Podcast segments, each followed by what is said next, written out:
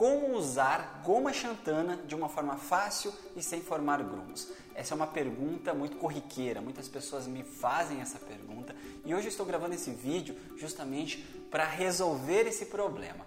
Quem trabalha em laboratório com certeza já entrou em contato com a goma xantana. É um polímero muito comum, é um componente utilizado para espessar sistemas, então aumentar a viscosidade em sistemas cosméticos como emulsões, sérums, cremes. Ela é utilizado para modificar a textura desses produtos e também para ajudar na estabilização desses produtos. Então, para evitar, por exemplo, a separação de fases, porque uma vez que você aumenta a viscosidade do sistema, você acaba dificultando com que a fase interna, no caso se for uma emulsão óleo em água, a fase oleosa, se junte. Então, as gotículas que ficam dispersas, elas têm, uma elas têm uma dificuldade muito maior de se juntar quando eu tenho um gel formado. Então, a goma xantana ela acaba ajudando, dando estabilidade para o sistema também. E uma das vantagens da goma xantana é que é um polímero totalmente natural, é de origem natural, é biodegradável. Então, quando você usa a goma xantana, você pode dar esse apelo natural, esse apelo vegetal. Você pode usar a famosa vegetalização nos seus produtos cosméticos. Além disso, a goma xantana é muito interessante porque ela fornece picape para a formulação. O que, que vem a ser picape? Imagine aquele produto que você acabou de desenvolver e na hora que você vai passar o dedo nesse produto, você percebe que esse produto não vem no seu dedo. O produto não tem aderência. Sempre quando isso acontece, nós falamos que esse produto está com falta de picape. Então, eu percebi, e isso analisando a, a opinião de outros profissionais e praticando também no laboratório, eu percebi que quando a gente adiciona goma xantana em sistemas, em emulsões cosméticas, por exemplo, nós melhoramos esse picape. Então nós melhoramos essa aderência. Consequentemente, a formulação ela fica muito mais fácil de ser transferida.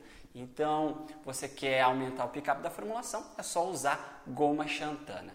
Agora vamos falar da dificuldade, né? Nós falamos, apresentamos a goma xantana, mas há uma grande dificuldade e muitos profissionais me dizem que é a questão da formação de grumos. Inclusive eu no início, quando eu comecei a trabalhar com formulação, eu tinha muito esse problema, que é a questão da formação de grumos. A goma xantana, ela é um pó que quando você adiciona na água, se você adicionar diretamente da água, na água e não tomar cuidado, ocorre a formação de aglomerados, a formação de grumos. Se você não conhece a goma xantana, eu trouxe aqui para te mostrar.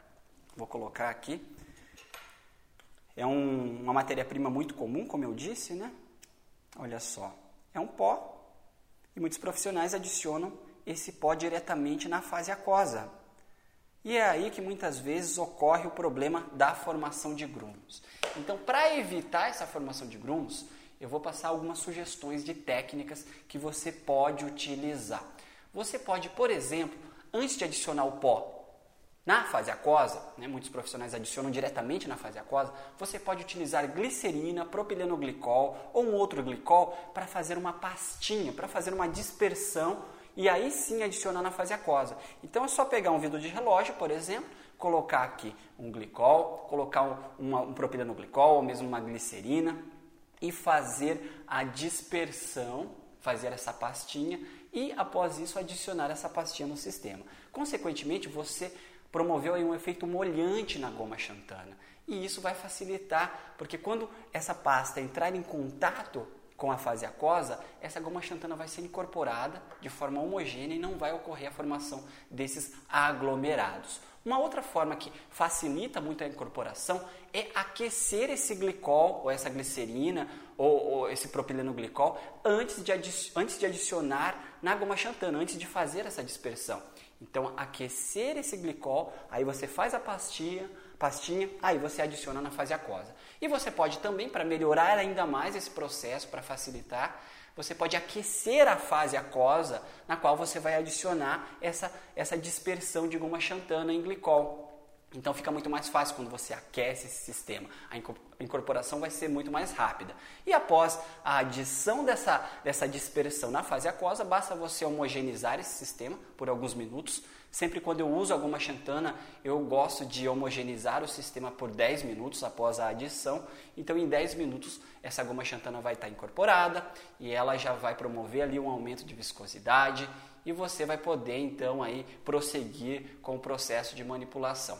Lembrando que mais uma vez a goma xantana é um polímero, é um espessante que tem um excelente custo, ela é um espessante que pode ser utilizado, por exemplo, para fazer sérums, que precisa daquela viscosidade, né? uma viscosidade, digamos assim, não tão grande como um creme, simplesmente aquela viscosidade necessária para você conseguir utilizar o produto em um conta-gotas, por exemplo, em uma embalagem conta-gotas.